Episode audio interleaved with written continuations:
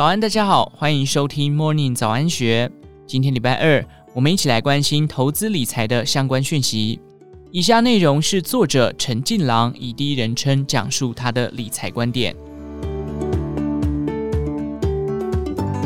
有些人刚出道就碰到大多头市场，随便买随便赚，误以为自己很厉害。但就像一位网友说的：“用运气赢来的，会用实力输回去。”只有经历过跌势市场，才能体会到股市的凶险，才有可能被逼着改变自己。操盘绩效不好却不能认清事实，包含以下两个原因：第一，我们分不清自己要短中线投机还是要长线投资。通常投资的周期比投机长，但一般投资人在操作时毫无策略可言，有赚就做短线，被套就做长线。我认为投机客的最大悲哀，是因为被套牢而沦为长期投资。就像大陆顺口溜，把炒股炒成股东和炒楼炒成房东，泡妞泡成老公，并列为人生三大憾事。我认同巴菲特和彼得林区的股价长线的命运取决于美股盈余的观点，也认同科斯托兰尼股价短线的命运取决于市场心理的观点。我认为做长线要特别重视基本面，而做短线要特别重视技术面。一只持股跌了一段，价值型投资人在深入而有系统的评估基本面后，如果情绪没有变化，他们不但不会卖，反而还会逢低加码。但投机客认为基本面情绪很难评估，股票也没有明确的真正投资价值，价格主要决定于市场情绪。他们根据技术分析来衡量市场心理，一旦股价无故跌破重要支撑，他们认为如果不是市场有问题，就是这只股票的背后有少数人知道，但是自己不知道的问题，而这就是出脱的时机。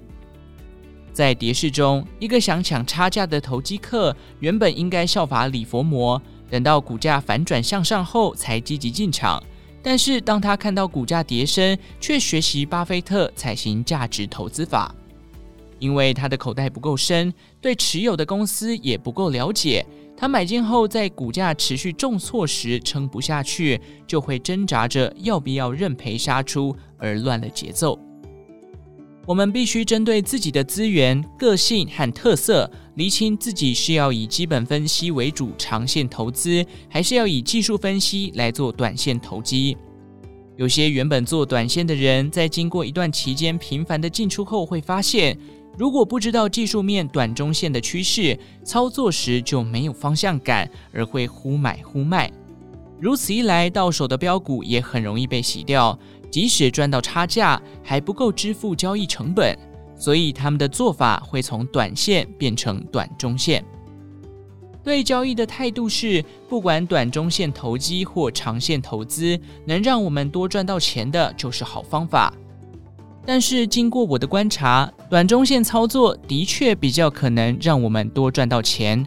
这不只是因为长期的事比短中期的事更难捉摸，或是经济基本面的长期趋势比群众心理更难预测，而是因为做短中线时我们会提高警觉。像凯因斯就认为投机比投资安全，是因为投机者知道自己在冒风险。虽然做短中线投机时，如果股票没有出现卖点，一样可以摆长。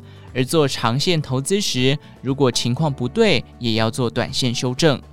但如果先厘清自己要做短中线投机，我们会对短期绩效很敏感，会对当前发生的事提高警觉，并处处设防。在走势不对劲时，比较不会用要做长线来规避卖股票的问题，这样也多出了很多测试交易系统的机会。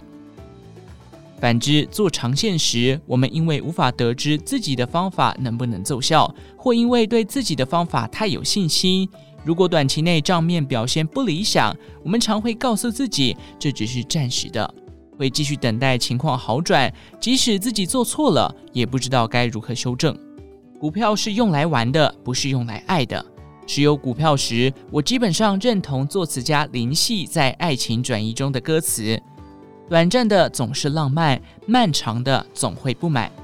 像我这样的投机客，一档股票如果放了一年，通常不是投资，也不是股票还没出现卖点，而是被套牢了。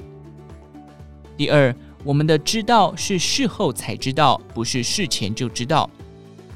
我们在事后都准确的知道某只股票应该如何的买低卖高或一路长抱，会很正常的反问自己，当时为什么不坚决的这么做？后见之明最大的问题，让我们高估了自己的预测能力。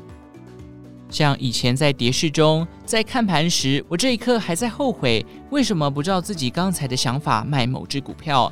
等该股当天又跌了一些，除了懊恼，我又想到是不是要出一些了，但仍旧没有出。随着股价越走越低，我当天一再的自责。收盘后，为了走出悲情，我安抚自己，从今以后绝不再犯这种犹豫不决的错误。可是言犹在耳，隔天我觉得该卖点什么，却依然什么都没卖。在跌势中，我常觉得自己很无能。但等到股市又活过来，我又觉得自己无所不能，一切操作上的问题也跟着烟消云散。直到下一波跌势来临，我陷入同样的窘境，过去失败的种种又涌上心头。几经折腾，我终于明白，原来我的问题不只是心里面该怎么做而没做，而是后见之明让我把做股票看得比实际还简单。以上内容节录自《金周刊》出版《股市大赢家二》，详细内容欢迎参考资讯栏下方的文章连结。最后，祝福您有个美好的一天，我们下次再见。